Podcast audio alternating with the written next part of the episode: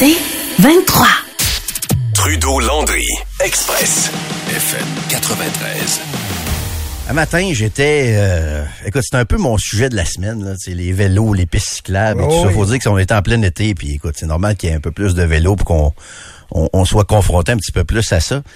Un matin, j'étais encore pogné, tu sais, derrière un vélo. OK? J'étais en auto, puis là, je voulais aller à quelque part. Puis là, tu sais, à un moment donné, on travaille. On a comme une Donc, heure le vélo était dans la, dans la voie. dans une voie pour auto. Il était directement devant moi. Puis là, il, avance pas bien, bien. Fait que là, je roule à peu près à 25 km heure en arrière.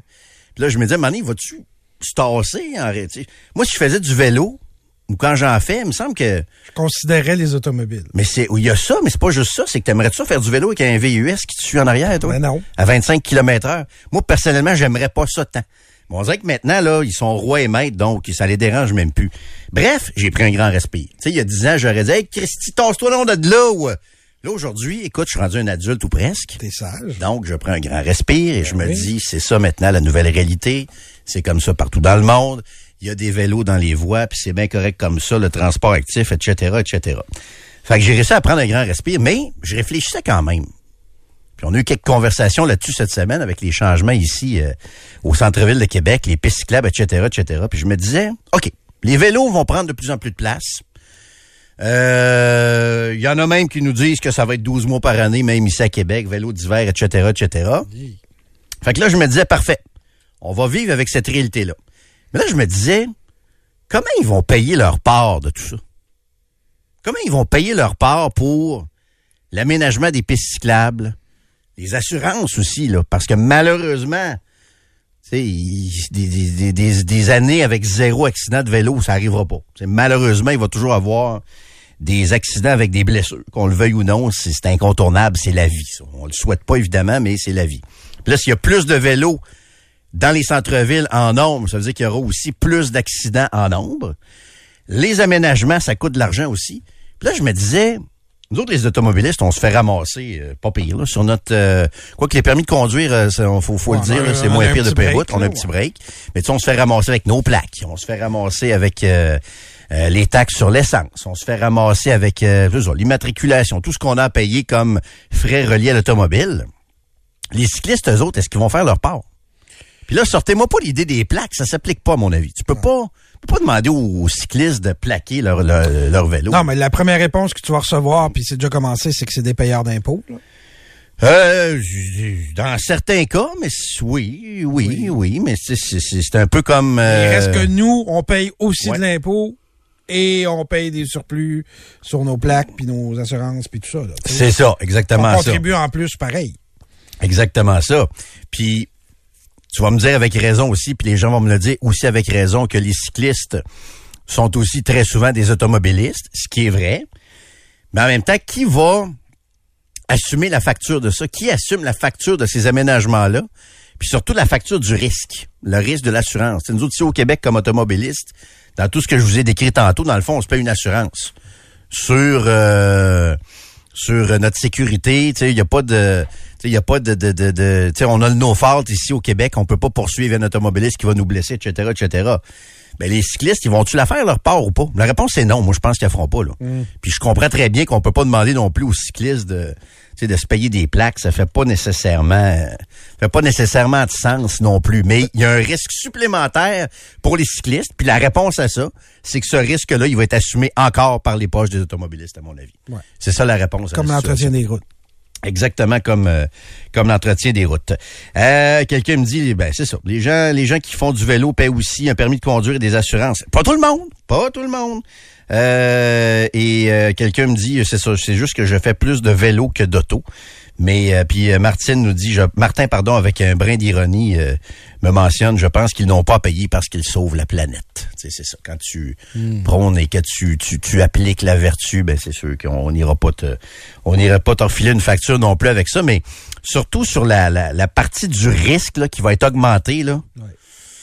Ça, euh, en tout cas, mais je, je la connais la réponse. C'est, c'est, c'est les, c'est les, les, les, automobilistes qui vont encore euh, mettre la main dans leur poche. Mais ceci dit, les, tu pourrais avoir le même argumentaire et dire les voitures électriques sauve la planète aussi. Ouais. Puis on pense quand même à décharger au kilométrage. Ah oui, mais ça, c'est ça. Écoute, j'ai essayé un véhicule électrique euh, cet été. J'ai partagé des photos sur euh, sur euh, sur euh, mon Instagram. D'ailleurs, si vous reculez un peu, vous voulez le voir. J'ai essayé un véhicule qui est extraordinaire, ok? Puis c'est pas le- c'est pas le dernier venu, c'est le Mercedes EQE, ok? Je salue mon ami euh, Tommy Caron puis mon chum David Ménard chez Mercedes de Québec qui m'ont euh, qui m'ont fait qui m'ont fait essayer ça. Mon ami Jasmin également qui m'avait m'avait contacté, Jasmin Gilbert. Euh, c'est un véhicule extraordinaire, OK? Le Mercedes EQE, c'est un, un VUS d'une très bonne dimension. OK? Tu sais, assez pour mettre euh, ma poche d'hockey, euh, mettre l'épicerie par-dessus, mettre des valises, etc., etc. Parce que souvent, on avait reproché aux véhicules électriques d'être un peu trop petits. Mais là, ça, c'est en train de changer tout ça, là. Et ce véhicule-là a une puissance, mon ami, incroyable, là. Tu sais, j'ai essayé ça trois jours. Puis à la fin du trois jours, je me suis dit, OK, j'en commande un. Sauf que là, j'ai pas regardé le prix encore. Moi, être honnête avec toi, OK. j'ai pas, euh, j'ai pas checké le prix encore. Oui, ça accélère l'automatique des voitures électriques. là. C'est ça qui est le fun. Mais moi, c'est ça qui m'a complètement renversé, Nico. C'est que j'avais, pas que j'avais un préjugé, c'est, c'est- je pense que c'est une incompréhension, puis c'est de l'ignorance par rapport aux véhicules électriques. J'avais déjà essayé une Tesla il y a quelques mois. J'avais remarqué qu'effectivement, quand tu pèses un peu sur la pédale, mais celui-là, le Mercedes, tabarnouche, c'est c'est un bolide incroyable. Il est plus puissant que tous les VUS à essence que j'ai eu. C'est, c'est, le plaisir de conduire est extraordinaire. Puis ce qui fait que c'est tripant de conduire ce véhicule-là, puis d'autres véhicules électriques probablement, c'est que en dessous de la pédale, t'as une puissance incroyable, mais il fait pas de bruit. C'est dur à décrire le feeling, ce que ça fait, là. Ouais. Ben, t'as déjà eu un véhicule électrique aussi, ouais. là? Mais celui-là que j'ai essayé, écoute, c'était, quasiment un char de course. Mais tu pèses là-dessus, ça décolle, puis il fait pas de bruit. C'est dur à décrire le feeling de, d'agrément de conduite que ça fait, mais c'est, c'est fou comme c'est agréable, là. Je suis carrément tombé en amour avec ce véhicule-là. OK? Comme je te dis. Une lumière rouge électrique à compte essence. Tu bats n'importe qui. Ah ouais, non, c'est ça. La réponse, le 0 au 100, je pense, c'est- en même ça. pas trois secondes avec ces, ces véhicules-là. Mais est-ce que- Mais à plus haute vitesse aussi. C'est pas juste l'accélération. C'est Est-ce qu'on t'a dit l'autonomie totale de, de la c'est à peu voiture? près, il me semble que c'est à peu près 450. Puis c'est là que je voulais en venir, Nico. C'est que l'autonomie de ces véhicules-là euh, est en train de, de s'améliorer. Ah oui. de, de, de- plus en plus efficace. Puis là, j'ai découvert un peu comment fonctionne. Là, je voulais en venir si vous parlez du prix, parce que tu, euh, tu parlais du, du tarif euh, au kilomètre, là. C'est que là, j'ai découvert un peu la, la, la façon de recharger ces véhicules-là. Tu sais, je savais dans les grandes lignes un peu comment comment ça fonctionnait. Mais c'est que, vois-tu, gars, j'ai l'application, je l'ai encore ici dans mon téléphone. Pas si tu l'avais dans le temps, toi, quand tu avais ton, ton Ouais, char électrique. circuit électrique. Circuit électrique. Mhm. Comme par exemple, ici, il y a une borne ici, pas loin, à la Caisse des Jardins, ici, sur le chemin Sainte-Foy. Moi, j'en ai aussi dans mon immeuble à condo, ici, pas très loin aussi. Fait que là, tu télécharges l'application, tu rentres ta carte de crédit là-dedans, tu mets ce que tu veux, tu peux mettre 10 pièces, 40 pièces, 50 pièces là-dedans. Puis là quand tu t'en vas faire ton plein d'électricité, quand tu vas recharger ta batterie, ben ça va chercher directement l'argent sur euh, ta carte de crédit. Ouais. Puis là, ça t'indique aussi avec l'application où sont les bornes de recharge et la vitesse aussi de recharge de ces bornes-là. Tu sais, euh, parce que ces bornes-là ne rechargent deux, pas toutes à la même vitesse. ça, ça, il y a deux, trois standards. Bref, ce que je voulais vous dire, c'est que pour 4-5 piastres d'électricité, t'en fais du chemin, là. Ça fait des centaines de kilomètres, là. Alors que moi, présentement, pour fouler le VUS que j'ai, qui est pas électrique, qui est 100% essence, on doit être... C'est rare que je le foule, là. Souvent, j'ai tendance à mettre 60, 70 piastres, comme si je me disais que ça, ça allait être moins pire, là. Mais si je le foule, ça va être 100, 120. Est-ce que vous pensez que les gouvernements vont se passer euh, longtemps des revenus de taxes à l'essence qu'on va tout rouler en électrique? La différence Ben est non. tellement énorme. Ceux qui ont des véhicules électriques, c'est le temps d'en profiter là, là. Parce que c'est sûr qu'on va se faire ramasser. Quand, en 2030, ils veulent qu'on ait tous des chars électriques, là. Là, on va se faire ramasser avec les, euh, les tarifs d'hydro. Ça va être... euh, Puis là, check bien, on va avoir des plages horaires. Ça va être comme l'arrosage. Les, euh, les adresses impaires, ça va être les jours impairs. Parce qu'on pourra pas tout charger en même temps, là, nos, Ben non, c'est ça. électriques. Exact, Ça va être exact. bien trop dur sur le système. Exact. Euh, Il y a un éditeur qui dit ben oui, mais as-tu vu le prix? La majorité peuvent pas se payer ça. Regarde, je l'ai pas commandé encore, mais sauf que le prix a beau être plus élevé pour ces véhicules-là, entre 4 piastres puis 120 piastres là. Tu sais, à coup de moi, écoute en essence, ça doit me coûter étant donné que je vais souvent sur la rive sud. Je sais pas toi, t'as combien tu déjà calculé ça par mois? Moi, je dois être à 400 probablement par mois en essence. Bon, ben, j'ai pas une, une tank aussi grosse que la tienne. Moi, j'ai Ouais. un petit véhicule, mais Ouais. euh, je suis à- De ce temps-ci, j'étais au moins une fois par semaine à 70 du plein. Fait que, Ben, c'est ça, là. Fait que fais le, fais le calcul, c'était pas Ah loin de 300, là. Exact. Moi, je dois être à 400 par mois à peu près. Toi, t'es à peu près à combien? Tu as calculé ça? Tu vis dans Bellechasse, toi, Antoine? Soit, euh, écoute, euh, c'est un, ça doit être un 80 pièces par semaine. là. C'est 40, c'est 60, C'est ça. ki- c'est 60 kilomètres de, de, de Bellechasse à, ici à la station. Donc, c'est, c'est ça, du 80-90 par Ben, c'est ça. Ça vient cher, là. Ça revient cher. Fait que là, le véhicule électrique a beau être plus cher qu'un VUS normal ou, euh, ou la voiture Mais c'est électrique le plus chère. Mais c'est 400 pièces dans tes Ah. poches euh, ben, par C'est mois ça. pareil, là. Plus le gaz C'est- va augmenter, plus ça va valoir la, plus il va être rentable ton véhicule électrique. Exactement ça. Euh, c'est vrai, il y a un auditeur qui me rappelle, euh, j'avais euh, j'avais euh, j'avais euh, entendu la chronique de Pierre-Yves McSween avec euh, Sylvain un peu plus tôt ce printemps. Ce que euh, notre collègue Mc- McSween, notre collègue McSween expliquait à Sylvain, c'est que ça peut prendre deux trois ans avant d'arriver et d'entrer dans ton argent, ça, selon lui, ok? Faut que tu le gardes exactement ça, parce que bon, le prix d'achat est plus élevé, puis il parlait des assurances. Est-ce que tu sais combien il disait que ça coûtait? L'avais-tu entendu, Nico? Non. Les assurances, il me semble qu'il a dit que c'était genre 3000 par année pour euh, son Pardon? véhicule électrique. Lui, il vient de s'acheter ça, là, euh, McSween, là.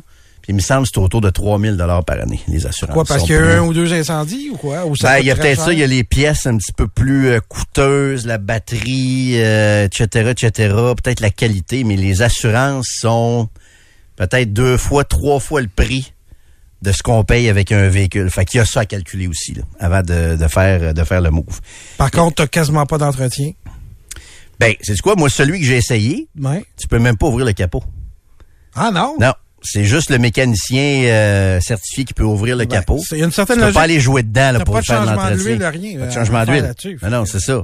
Fait que probablement qu'effectivement, en bout de ligne, tu as moins d'entretien. À moins qu'il y ait un gros problème d'ordinateur. Il y a tout ça à calculer. Il y a tous ces, euh, ces facteurs-là. Euh, donc, euh, voilà. Ah, on te le dit, le prix, là, de ton, euh, de ton C'est un bon prix. Ça va peut-être prendre 4-5 ans, toi, avant de... C'est ça, il est pas, euh, il est pas commandé encore. il est pas, il est pas, il est pas commandé. Tu Non, demanderas à ton assureur Mais- combien ça va coûter. Ben, c'est ça. Sauf que, oui, je je suis conscient là, que le prix est plus cher. là. Je Ah oui. je- je suis conscient de tout ça. Là. Mais il y a d'autres options que Mais ça. il y a d'autres options aussi pour l'électrique. Puis il y a- il y, a aussi, c'est incroyable l'économie pour de, de plus aller tanker. Pensez à ça. Là. Du jour au lendemain, vous tankez plus. Là. Vous allez plugger votre, euh, votre, euh, votre char électrique sur une borne la nuit. Ça vous coûte 4 piastres. Ça paraît aussi, ça, dans le, le, le prix et les dépenses mensuelles. Il y a les subventions aussi qui existent pour euh, certains modèles. Ajoute aussi Alexandre via le 25 Mais pas à ce 226. Hein? Prix, pas au prix de ta, ta EQ. Pas celui-là, peut-être pas celui-là. Non, non, c'est sûr que celui-là, je, je pourrais faire semblant que c'est pas lui que j'ai essayé, mais Ah oui. c'est lui que j'ai essayé. essayé, Je- ben je- ils ont été assez gentils pour me le faire essayer, mais euh, c'est ça. C'est encore mal vu, hein, se promener dans des beaux chars, là. Puis, hey, je te Ouais, dis ouais. Québec, c'est pas facile. Eh hein. oui. C'est pas facile. Quelqu'un me pose une question. Étant donné qu'on peut pas ouvrir le capot, on met où la vitre? Il y a deux auditeurs qui me demandent ça. Tu sais, question très terre à terre. Il y a comme un petit, un petit trou sur le côté. C'est un Ah. peu comme la, la plug, là. Tu sais, ta plug Ah, ouais, pour ouais. mettre la, la t'as connecté avec la borne électrique, c'est sur le côté à la place de la tank à essence. Puis sur le côté, en avant, il y a comme un trou, tu ouvres une petite porte et c'est là que tu mets ton, ton lave-vite au lieu d'ouvrir euh, le capot. En tout cas, des très, très belles technologies là, qui sont en Au train pire, tu passes sur, tu passes sur Saint-Jean une fois par jour. Ils vont te laver ta vitre. Ouais, c'est... c'est... Encore le même, c'est Oh, oui. oui, ça existe encore, ouais. Radio-Canada, là, il y a Ouais, quelqu'un- ça fait longtemps que je n'ai pas Il lave ouais. moins, Il là. lave mais moins un peu, Ça ouais. arrive. Sur du- quand tu montes sur euh, du frein, on aurait merci aussi. C'est ça quand t'arrives de Beauport, toi, là, Ah ouais, qu'on, te, exact. qu'on te sollicite pour ça. Trudeau Landry, Express, FM 93. On va revenir euh, sur euh, le, phénomène Oppenheimer. Je pense qu'on peut parler d'un phénomène avec ce film-là qui a été lancé la semaine dernière. On va écouter une partie de la bande-annonce. Une bande-annonce que Nico m'avait montrée au printemps dernier, puis immédiatement, ça avait accroché bien du monde quand la bande-annonce était sortie. We're in a race against the Nazis. And I know what it means. If the Nazis have a bomb. Have a 12 month head start. 18. How could you possibly know that? We've got one hope. All America's industrial might and scientific innovation connected here. A secret laboratory. Keep everyone there until it's done. Let's go recruit some scientists.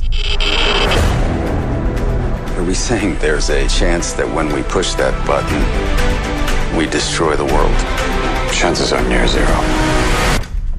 Near zero. What do you want from theory alone? Zero would be nice. Alors, ce film-là de Christopher Nolan qui raconte l'histoire du docteur Oppenheimer, donc qui euh, avait été recruté par l'armée américaine pour euh, tenter de concevoir une bombe atomique, carrément, avec euh, bon des avancées scientifiques réalisées à l'époque. On voit même Albert Einstein dans ce film-là. Et on raconte dans ça que, évidemment, les Américains voulaient aussi rattraper les Allemands qui étaient sur le point de concevoir cette bombe-là. Les Américains pensaient l'utiliser sur l'Allemagne nazie, mais finalement, ce sera contre le Japon qu'elle aura été utilisée après la décision du président américain à l'époque, Harry Truman. Et pour en parler, bien, bien heureux de retrouver notre prochain invité de la chaire Raoul Dandurand, notre expert maison en politique américaine, Raphaël Jacob, qui est avec nous. Salut Raphaël! Salut, messieurs. Hey, comment ça va? Écoute, ça va depuis surtout le visionnement du film d'hier, là. Ouais. Vraiment bien. Ah, C'est oui. pas un sujet qui est heureux, qui est Non. léger. Mais écoute, je sais pas si Nico l'a vu également. Oui, on était ensemble. Bon, vous étiez ensemble. Oui. Écoute, ça fait une journée que je suis porté par les images, la production et tous les thèmes. Tu sais, ça dure trois heures. Quel contenu! C'est hallucinant d'avoir mis autant de contenu que ça en trois heures. Hallucinant. Ben, c'est ça. Puis, tu sais, on le dit depuis qu'on l'a vu, le film, Nico et moi, c'est qu'il y a énormément de dialogue, beaucoup de contenu là-dedans, du contenu historique, des références euh, politiques et tout ça.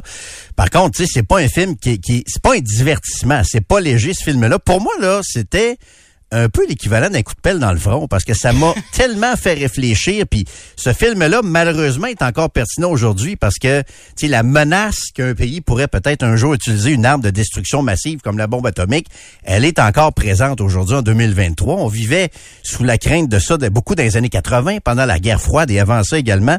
Raph euh, je veux dire c'est c'est par où commencer en fait? Qu'est-ce que tu as le plus apprécié et aimé dans ce Ben, en, en fait, c'est quoi? Je, je me permettrais, Jérôme, là, de vous relancer la question. Oui. Je serais vraiment curieux. Puis après, c'est sûr que je vais me prononcer, là, mais euh, tous les deux, qu'est-ce qui vous a tant accroché? Je comprends, Jérôme, l'aspect coup de poing.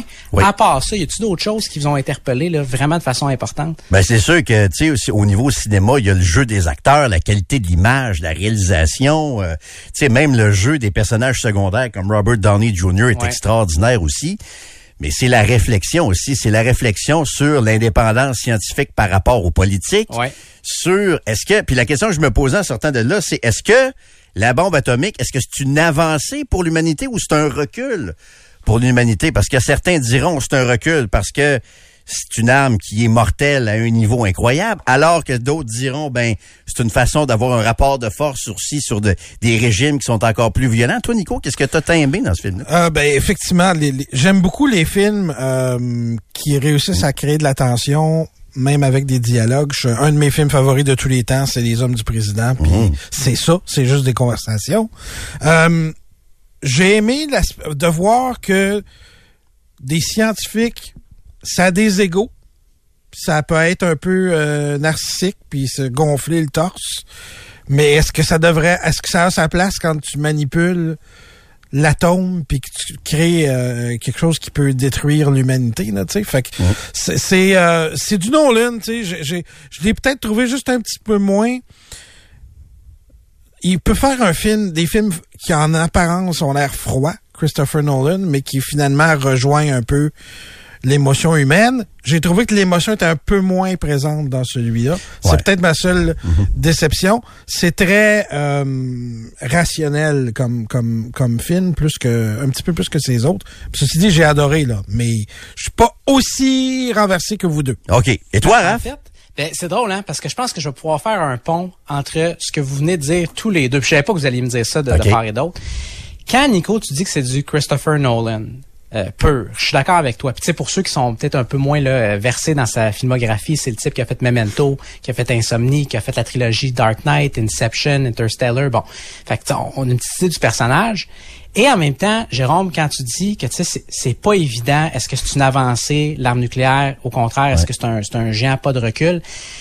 Christopher Nolan a souvent été présenté comme un cinéaste qui était subjectif. Autrement dit, laisser un petit peu le, le public décider par lui-même. Tu sais, quand vous prenez son, son premier film vraiment à succès, Memento, il y a beaucoup d'interprétations qui, qui est laissée au public à la fin du film. Pour moi, Oppenheimer, le, le génie de ce film-là, en énorme partie, c'est qu'on prend un enjeu qui est hyper complexe, Oui. hyper controversé, hyper nuancé, et on le présente comme tel. On le présente de façon complexe, on le présente de façon nuancée. Et à commencer en fait par le personnage principal, évidemment qui est un- une personne qui a, qui a réellement vécu, le docteur Oppenheimer, qui ne semble pas nécessairement toujours avoir une tête entièrement faite lui-même, à Exact, savoir. exact. C'est ça qui est complètement génial. Il est Ouais. déchiré Ouais. lui-même.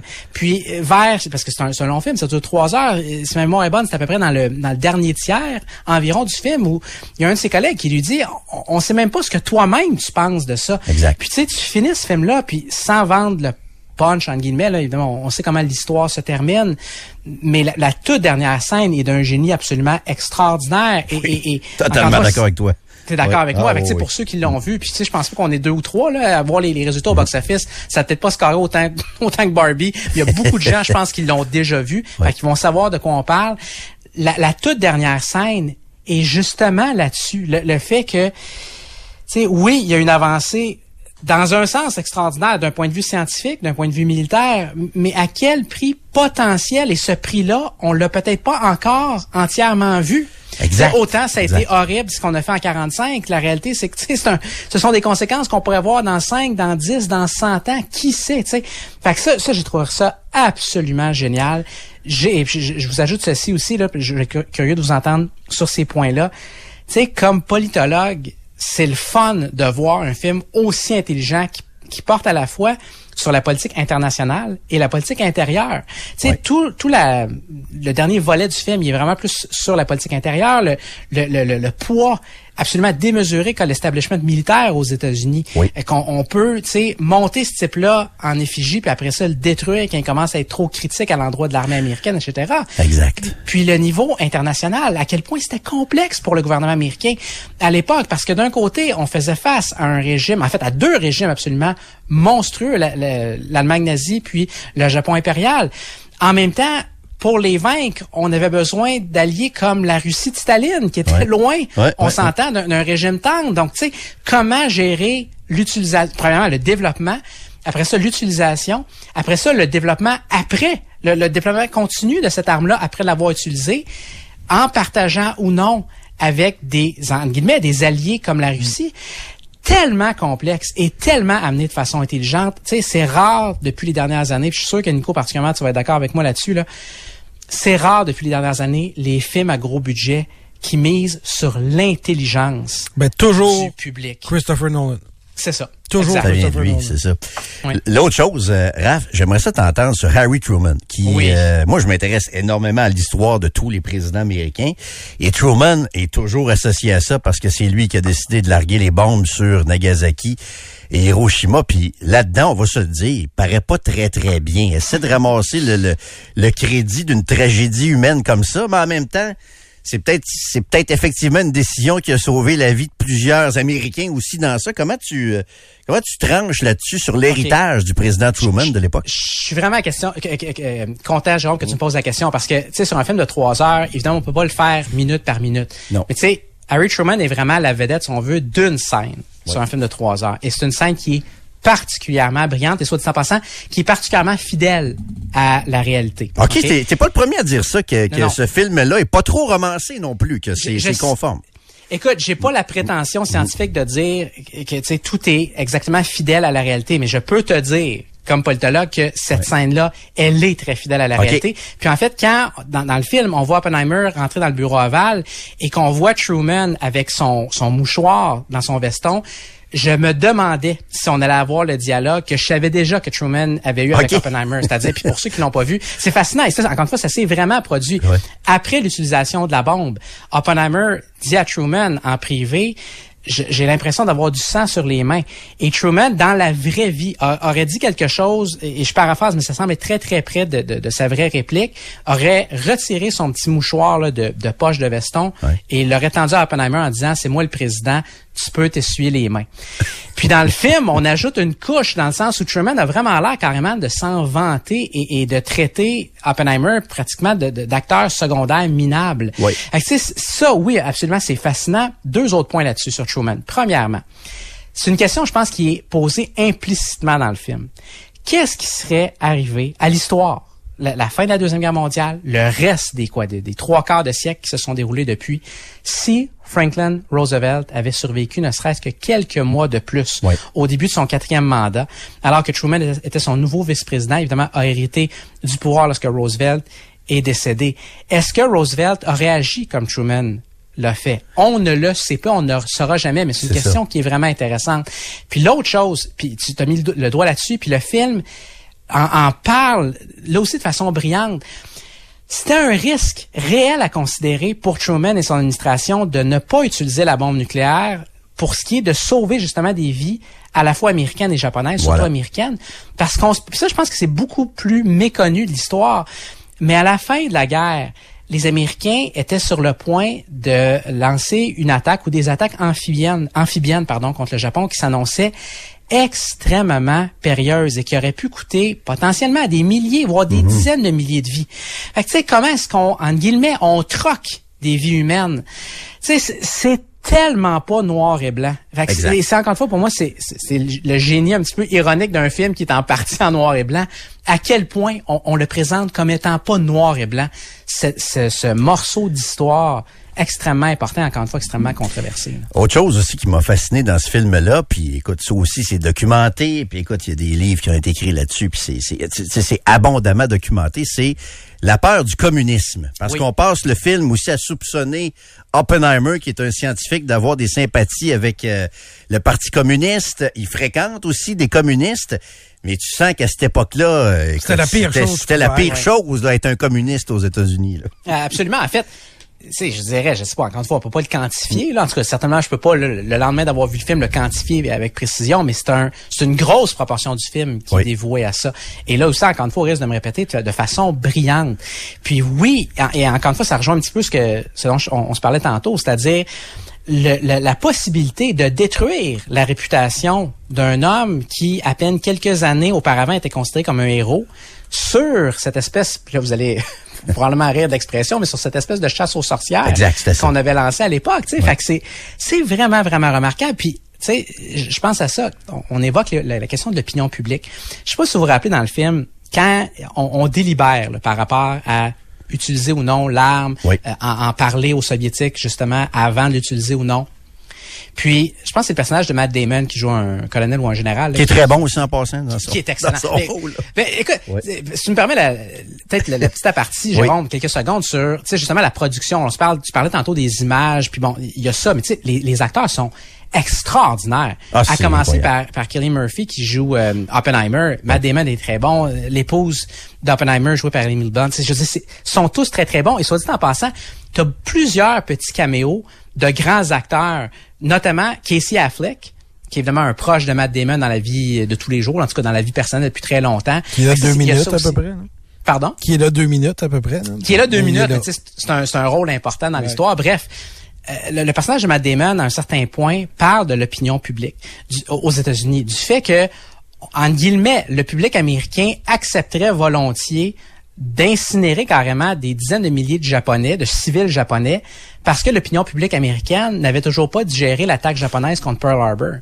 Puis le fait que, tu sais, à la fin de la journée, c'était aussi une décision politique. C'est-à-dire que Truman avait des considérations de politique intérieure à- en, en tête, alors qu'il y avait évidemment une décision militaire, historique, scientifique de premier plan à prendre, mais, mais que les considérations de politique étaient là aussi. Tu C'est absolument génial. C'est ça, puis c'est tout ça. Vas-y, Nico, oui. Ben, je voulais savoir si euh, parce que je, je l'ai pas vu sur le coup, je l'ai pas remarqué sur le coup, mais depuis quelques jours, il sort, il y a une grosse erreur euh, chronologique OK? C'est dans quoi, le hein, film. Est-ce que- tu l'as spoté euh, Je vais être franc avec Raphaël? toi, Nico. J'ai pas la prétention d'avoir retenu la totalité du contenu. C'est pour ça que je veux le revoir. Fait que l'as vu hier, je pense, hein? Je l'ai vu hier. Dans la scène, dans la scène après euh, qu'ils aient fait détonner la, la bombe, Ouais. Euh, ils sont tous réunis puis ils se félicitent là comme dans une espèce de d'étable si tu veux, ils sont assis sur des euh, des l- toute sa gang de scientifiques est là puis Ouais. il fait un petit discours puis ils, ils ont tous des drapeaux dans les mains. Ouais. Le drapeau a 50 étoiles. OK, c'est Ah! l'étoile. En 1945, Génial. Hawaï il y et avait, l'Alaska. il y avait pas de il y a- c'était 48 puis c'était pas le même nombre de lignes. Ouais, c'est des détails. Wow. mais quand Oui, c'est des détails, mais euh, sur gros écran, sur gros écran, ça. Mais euh, tu, tu disais, Raph, tu veux le revoir? Moi, c'est sûr que je vais le revoir, OK? Puis, je, je vais le dire aux gens, m'être bien honnête, je vais retourner le voir en français parce qu'il y a Ouais. des...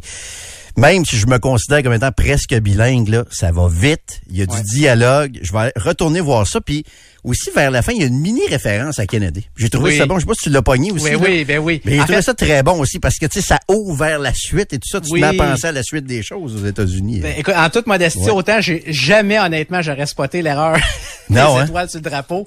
Ça, honnêtement, là, messieurs, je l'ai anticipé, tu sais, dans le dialogue, là, Oui. quand, euh, on va pas donner le punch, là, mais tu sais, quand Non. le personnage de, Ber- de Robert Downey, Jr. Fait, ré- fait référence à des sénateurs qui, euh, qui, avaient- qui avaient des réserves par rapport à lui, là, sans aller plus loin. Puis son, son employé, son conseiller lui répond, tu sais, oui, il y a un jeune sénateur du Massachusetts. Oui. J'étais, je savais que c'était John F. Kennedy. Fait que C'est ça. c'est c'est vraiment bon. Puis pour ceux et celles qui remettent en question à quel point Einstein a eu ce rôle-là, a eu ces, ces dialogues là, dialogues là pardon avec Oppenheimer.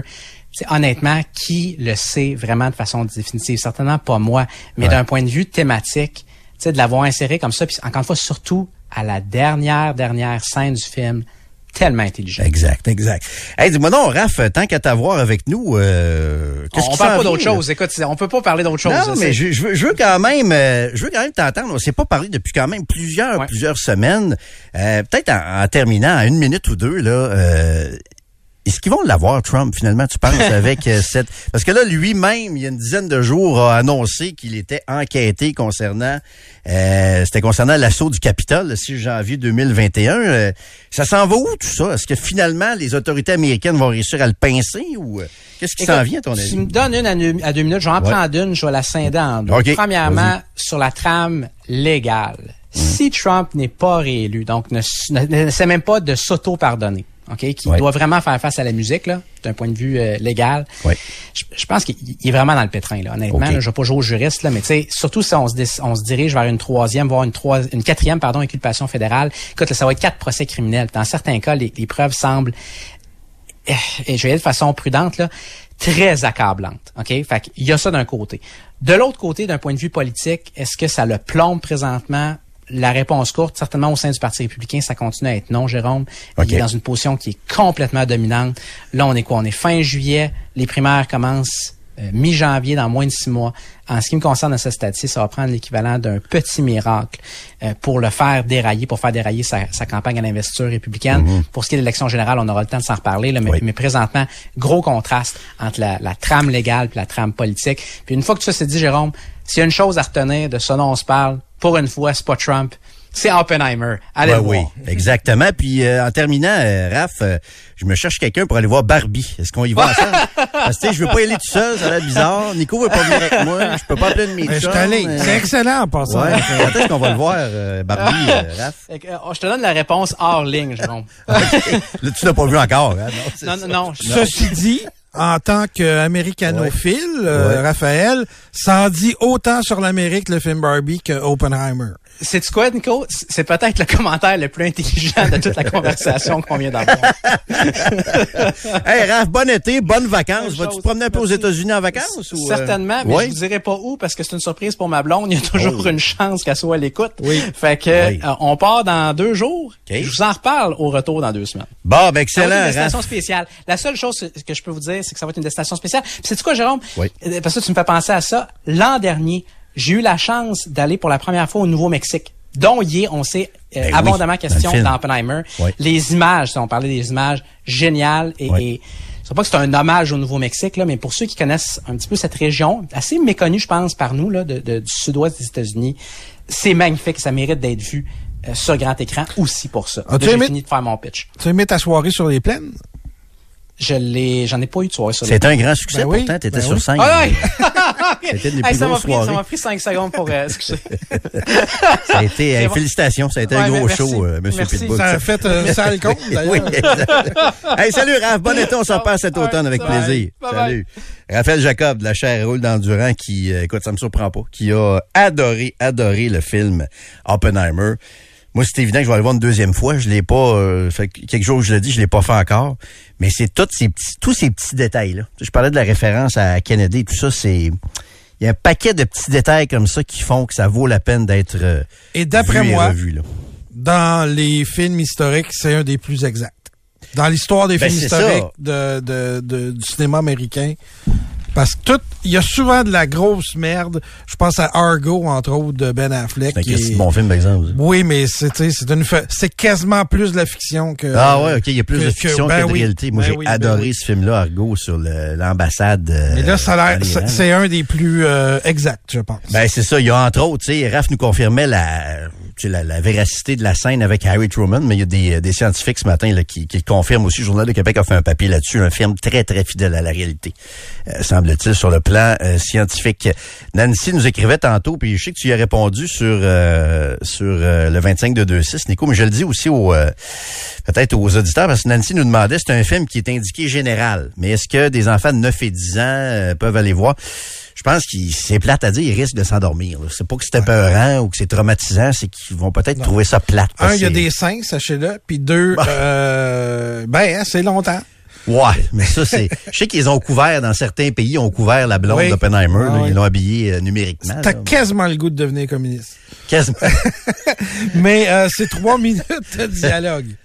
Ouais, ben c'est ça, c'est que Ah, le- trois le- minutes, trois heures, pardon, de dialogue. c'est des dialogues, c'est ça, C'est des commissions d'enquête, des interrogatoires, des contre-interrogatoires, tu sais, c'est ça peut être lourd un peu là. vous pourriez, selon vos enfants, on les connaît pas, là. Vous pourriez avoir une belle discussion après, peut-être. Ben c'est ça. Mais sachez que c'est trois heures de dialogue. Ben c'est ça. Moi, le mien rendu à 13 ans, je pense que c'était un peu le, le- le- le plancher, là, je te dirais. Là. Il, il commence à, à s'intéresser à ça, la Deuxième Guerre mondiale, ces choses-là. Mais 9-10 ans, ça m'apparaît un peu euh, un peu jeune. Tu sais, c'est pas un film d'action, vraiment. Là. Puis, je dirais- mais... C'est la même limite quasiment pour Barbie. que Ouais, c'est ça. C'est pas un film pour les enfants de 5-6 ans, Barbie non, Non, plus, de ce que beaucoup. t'as vu, là. C'est ça. Trudeau, Landry, Express, FM 93. Il y a un film euh, qui euh, sort dans les salles du Québec le 4 août prochain et c'est toute une distribution. C'est un long métrage qui est réalisé par Annick Jean que vous connaissez. C'est son premier euh, long métrage à la réalisation. Et quand je parle d'une distribution euh, importante, il y a entre autres, j'en nomme juste quelques-uns et quelques-unes, Patrick Huard, Anne-Marie Cadieux, Marc Messier, euh, il y a Isabelle Richer entre autres, Sandrine Bisson, Louis-Georges Girard euh, et il y a aussi notre prochain invité qui est avec nous, qui est, je pense, dans le, le- le paysage culturel depuis plus de 30 ans avec nous. Benoît Eh oui. Gouin qui est avec nous. Bonjour Benoît, Hey, bienvenue. bonjour, ça me fait plaisir d'être ici. Très, très, euh, ça me fait très plaisir de vous rencontrer également. Je disais sur vous, c'est ça, ça, puis votre visage est tellement connu. Ça fait quoi, plus de 30 ans que vous êtes dans nos, euh, nos Ben, écrans, autant au petit écran qu'au je grand suis- écran? Je suis du conservatoire d'art dramatique ici à Québec. À Je suis Québec? sorti en 86, donc Oui. si on fait les mathématiques, ça fait 37 ans. 37 ans Ouais, déjà. ouais, J'ai été beaucoup ici pendant 11 ans à Québec, à faire beaucoup, beaucoup de théâtre. Puis en 96, 97, je me suis emmené à Montréal. Puis euh, j'ai commencé à tenter de la caméra. Puis je suis là depuis, euh, depuis maintenant, ça fait 20 ans. 20, non, 20. Plus d'une J'en- vingtaine J'en d'années. perds dans ma même C'est ça. Ça fait longtemps. Mais c'est beaucoup de télé, beaucoup de cinéma aussi, hein? Oui, oui, Ouais. oui. J'ai toujours mes premières amours sont toujours là. là. J'aime Ouais. le théâtre, je fais du théâtre, je fais de la télé, je fais du cinéma, euh, du doublage aussi.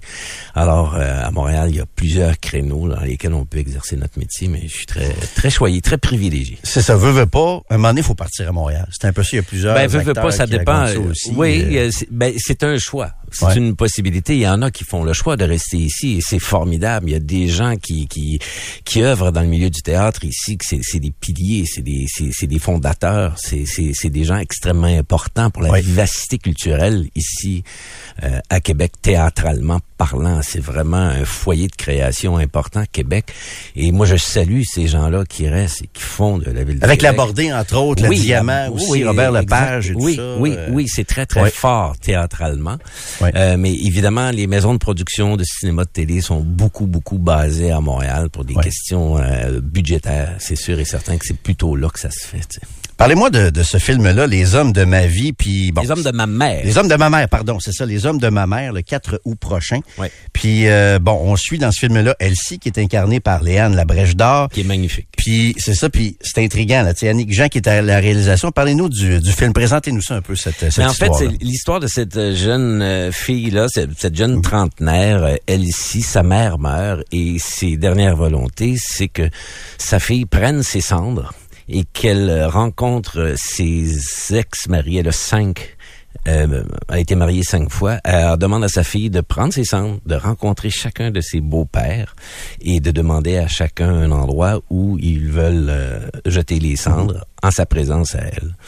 Donc c'est quelque chose qui est un peu difficile pour elle. Euh, son père biologique, c'est compliqué. Et puis elle fait comme un genre de voyage initiatique qui ne lui tente pas. Elle a énormément de rancœur par rapport à la vie, par rapport à son père. Et au fil des rencontres de ses de ses ex beaux-pères, euh, il y a des choses qui se dénouent en elle. C'est ça qui est beau, c'est qu'il y a pas euh, tous ces hommes-là à l'écran. Marisa Tendresse a écrit des personnages masculins qui sont qui sont très beaux. C'est tout c'est- des gens qui ont un bon cœur et au fil de ces rencontres-là, ben ça va lui permettre de, de, de renouer avec quelque chose de plus lumineux dans la vie. Et en fait, je te dirais que euh, le film, c'est ça. Le, le, le qualitatif principal, c'est c'est un film lumineux. Ça fait du bien.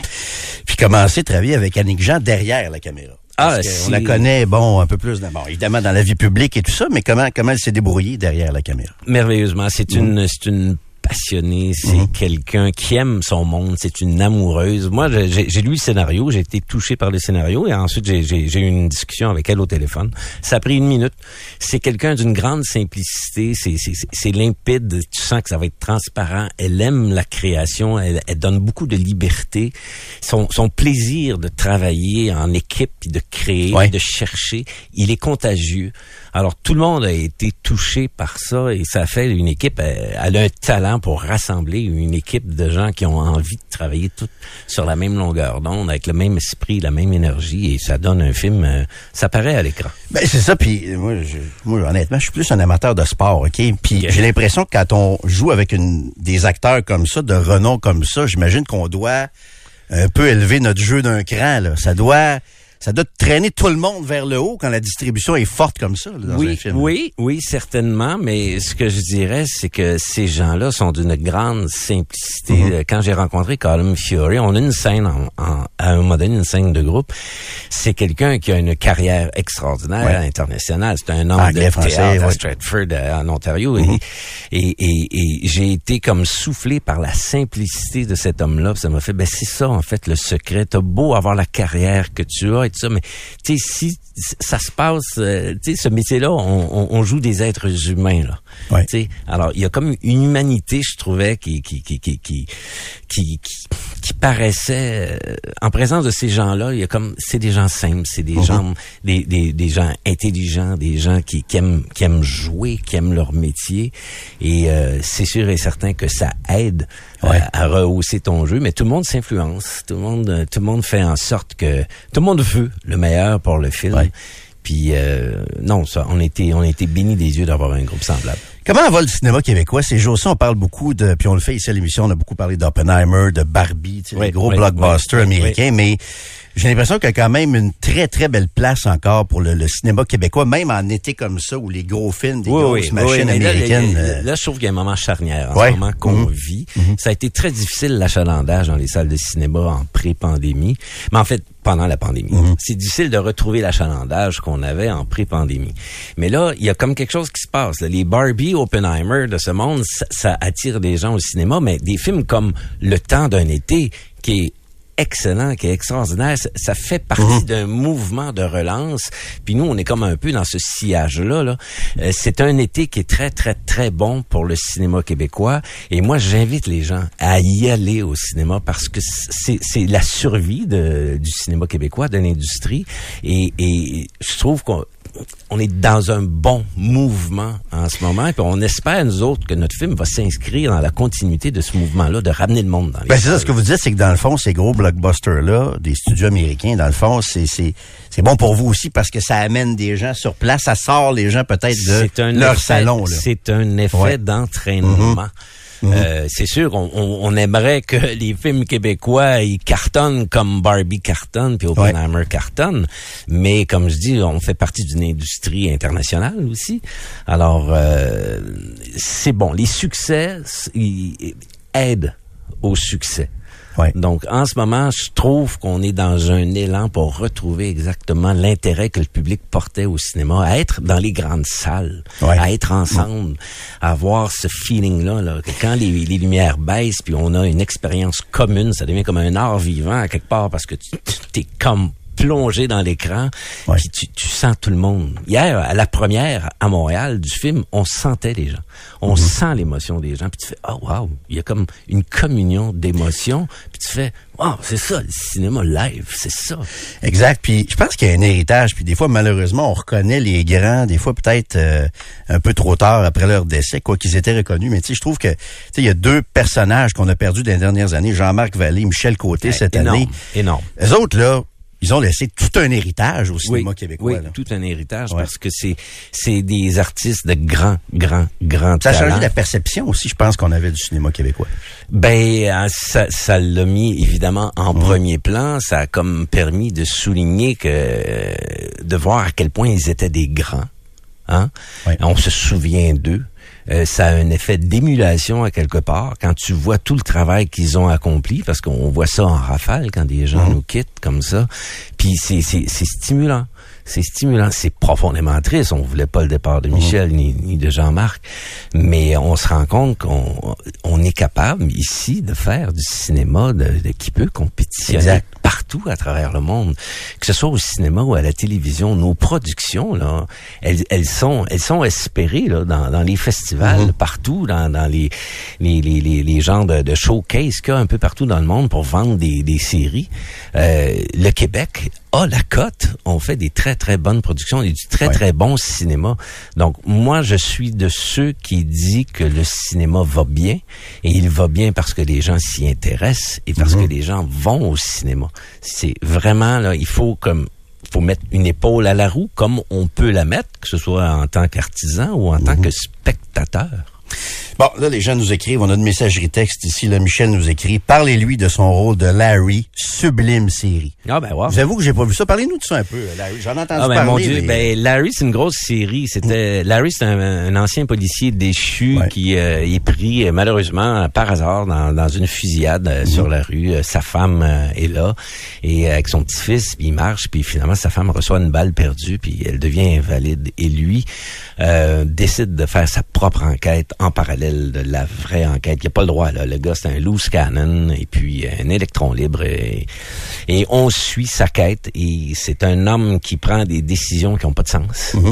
Tu dis va pas là Larry, fais pas ça. Tu, ok ok, il l'a fait, ça marche, continue continue continue. Alors c'est haletant et ça se passe dans le milieu des gangs euh, de rue. Euh, c'est vraiment une très très belle série. Évidemment, moi je suis dedans et, et Ouais. je, je vous en parle parce que je suis fier du résultat. Ça a été écrit par Stéphane Bourguignon, réalisé par Patrice Sauvé, le duo de La Vie la Vie il y a 20 ans qui se sont retrouvés ouais. pour faire ça. Et là, c'est sur quelle plateforme? Des fois, ça devient... euh, Ben, ça a commencé perd tout sur les plateformes, un sur tout.tv. Ouais. extra. Mhm. là, c'est sur euh, tout.tv. Là, Il faut voir peut-être que des fois les plateformes changent avec le temps, mais la diffusion a eu lieu déjà en rendez-vous classique à, à Radio-Canada.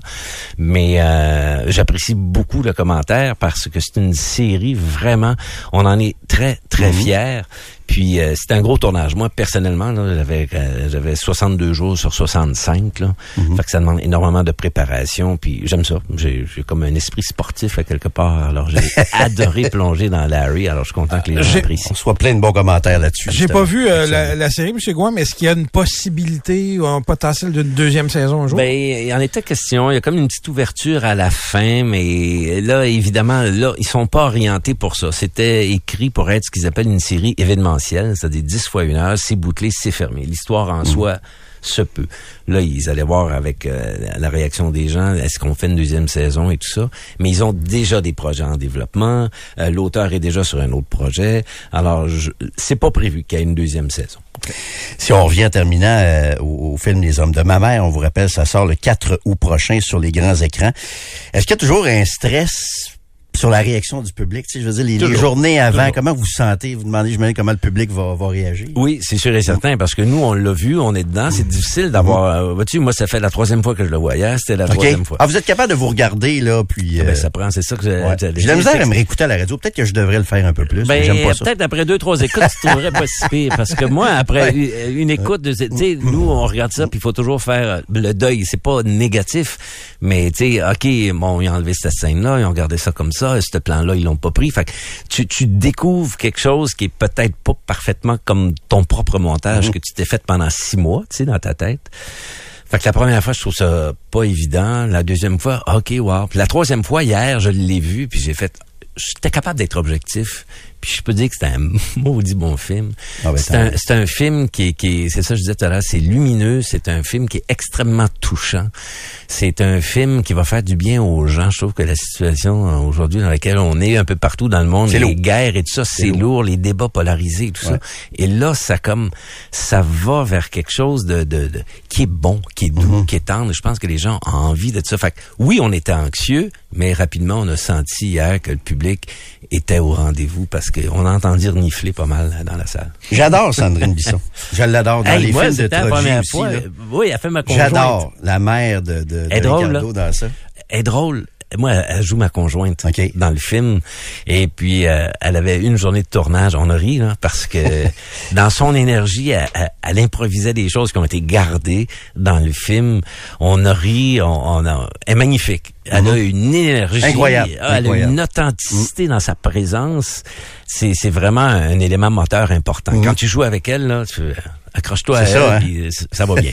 Ouais. Hey Benoît Gouin, merci beaucoup. Ça a été euh, fort intéressant. Donc, on, on rappelle aux gens qu'on va voir aux côtés de Patrick Huard, Anne-Marie Cadieux, Marc Messier, Corne Fior, Jean-Simon Leduc, Isabelle Richer, Sandrine Bisson, Louis-Georges Girard, la jeune Emma Lafrenière également, à compter du 4 août prochain dans Les Hommes de ma mère. Puis je tiens à dire que Léane, la brèche d'or là-dedans, elle est magnifique. Il y a du talent, je pense, dans cette famille-là, je pense. hein? ah, my God. Elle, talent, porte le film sur ses épaules. Elle est là pratiquement tout le temps.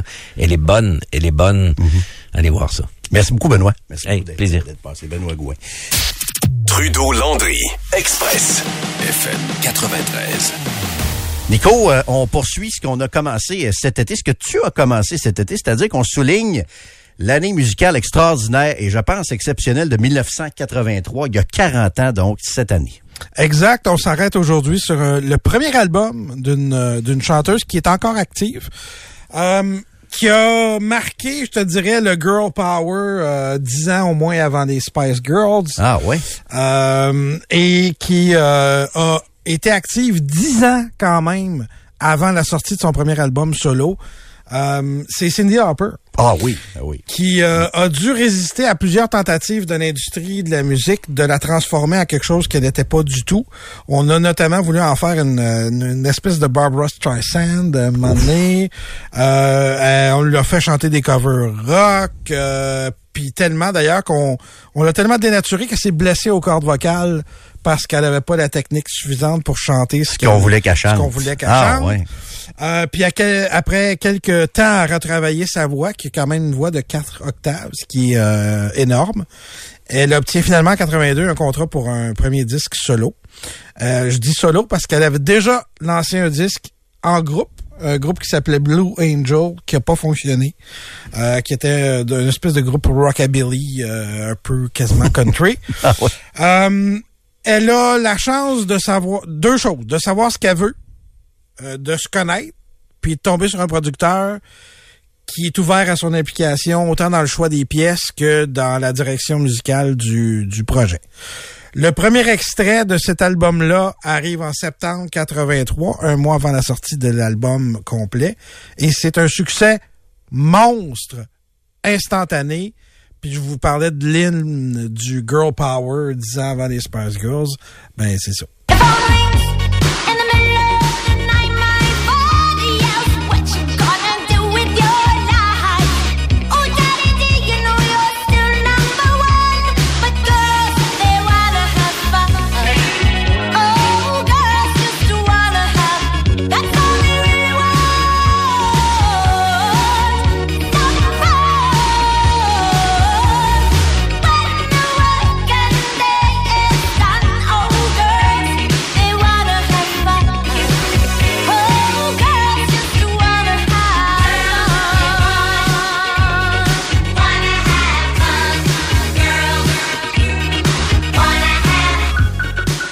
Fait que ça, c'est à 40 ans. Là. Ça, c'est à 40 ans. Eh oui. C'est un autre coup de pelle d'en face. On peut bien être vieux et avoir des, des, Oui. hein, des barbes Oui. blanches, des Oui. cheveux blancs. Toi puis moi, Nico. Faire des petits Ça- bruits quand on rentre dans l'auto puis qu'on sort de l'auto. Ouais, quand on se penche. puis, Oui, euh, faire du play-by-play de ce qu'on fait. Bon, là, on va aller faire... T'es Hein? rendu là-dedans? Bon, oui. Ouais. Bon, là, on va me lever. C'est très bonhomme, là. Mais La- on oui. peut bien être rendu là. Oui. Mais je fais un bout de tes bonhommes sur certaines affaires. Oui. T'es pas bonhomme sur d'autres Sur affaires. d'autres, ça dépend quoi. Euh, la popularité de la chanson a été beaucoup moussée par le clip. Euh, c'est quelque chose qui, qui revient souvent dans ce que je vous raconte, mais euh, C'était l'âge d'or des clips. c'était l'âge d'or des clips. Oui. Euh, Puis le clip euh, inclut la participation de sa vraie mère, du lutteur Lou Albano. C'est ça, Lou Albano était là-dedans avec Oui. ses cheveux frisés. Oui. Puis, euh, puis il était comme fâché là-dedans, je sais pas trop quoi. Exact. Il jouait son père, comme. Oui, oui. Puis de oui, plusieurs secrétaires de chez CBS qu'on a embauché pour le pour le clip. Ah oui. Pour euh, si les filles s'amusent, ça prend des filles, n'est-ce Ben pas? oui, ben oui. Mais ce qui est ironique de cette chanson-là, c'est que c'est une reprise. Puis ça a été écrit et chanté par un homme. Hein? Quatre C'est- ans C'est tellement girly comme tune. Ben oui, quatre ans avant, Robert Hazard avait sorti la chanson et écrite, comme je vous disais.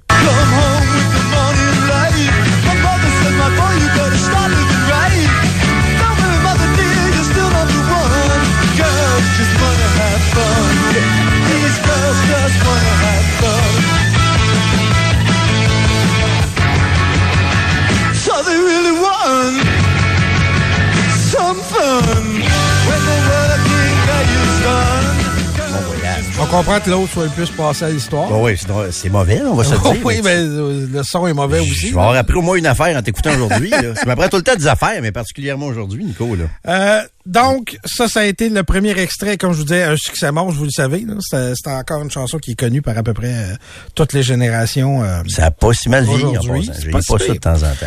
Si elle n'a pas écrit beaucoup de chansons sur l'album, elle a quand même coécrit quatre chansons, dont deux sont devenues des euh, des singles, des succès. Ça inclut le deuxième extrait de cet album-là, une balade intitulée Time After Time. I can't hear what you've said. Then you say go slow. I fall behind. The second hand unwind. If you're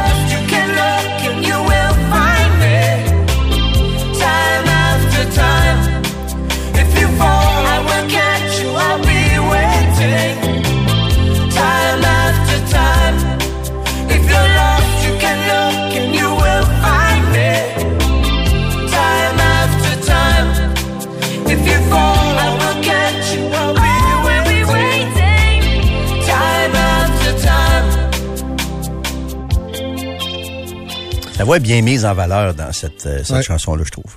Euh, je vous disais, elle a écrit euh, quatre chansons, dont deux sont devenues des singles. Ça inclut la prochaine, euh, qui est une chanson assez osée parce qu'elle parle quand même de masturbation féminine.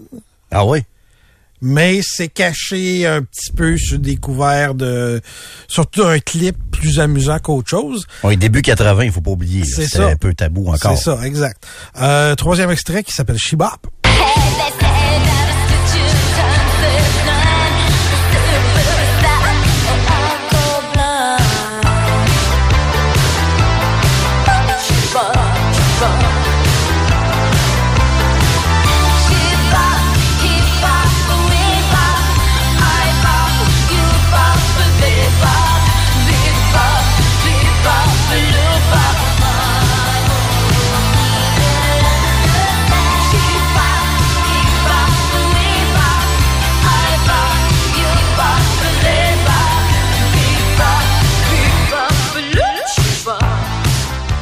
Si vous demandiez c'est quoi Bop, ben c'est ça.